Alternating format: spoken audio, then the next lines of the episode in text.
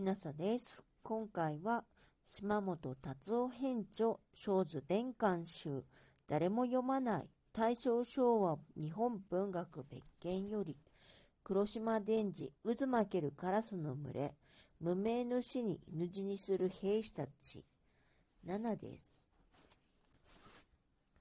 マイオール少佐は松木にとって笑って済ませる強商者ではなかった。三人が玄関から入ってきていった。ちょうどその時、少佐は勝手口から出てきた。彼は不機嫌に怒ってプリプリしていた。十八巻もあるでっぷり太ったひげのある男だ。彼の靴は硬い雪を蹴散らした。いっぱいに広がった鼻の穴は凍った空気を噛み殺すように吸い込み、それからその代わりにもうもうと蒸気を吐き出した。彼は屈辱と憤怒に背が焦げそうだった。それをやっと我慢して押しこらえていた。そして本部の方へ大股に歩いていった。途中でふと彼はきびすを返した。ついささっきまで松木と竹石とは立っていた。窓の下へ少佐は歩み寄った。彼は頑丈で背が高かった。つま先立ちで立ち上がらずにカーテンの隙間から部屋の中が見えた。そこには二人の一等層が、正宗の四号瓶を立てらしてテーブルに向かい合っていた。ダーリアは少し蒸気したような顔して喋っている。白い歯がチラチラした。発火のようにヒリヒリする唇が微笑している。彼は嫉妬と憤怒が胸に爆発した。大体を指揮するとっておきのドラ声で怒鳴りつけようとした。その声は喉の最上部にまでぐーぐー押し上げてきた。が彼は必死の努力でやっとそれを押しこらえた。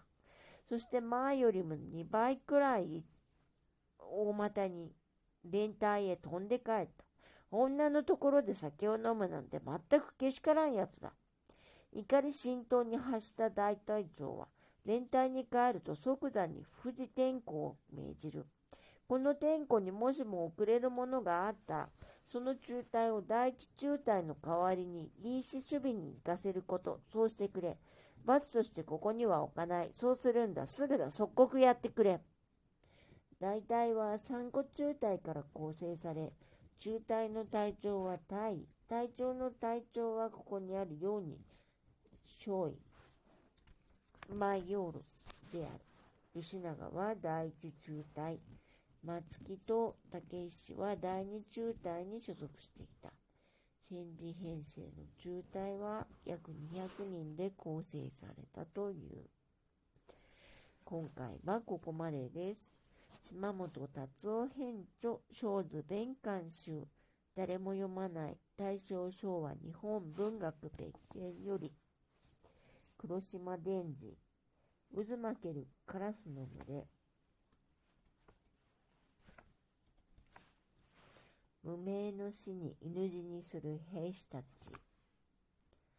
7でしたもし聞いていらっしゃるのが夜でしたらよく眠れますようにおやすみなさい。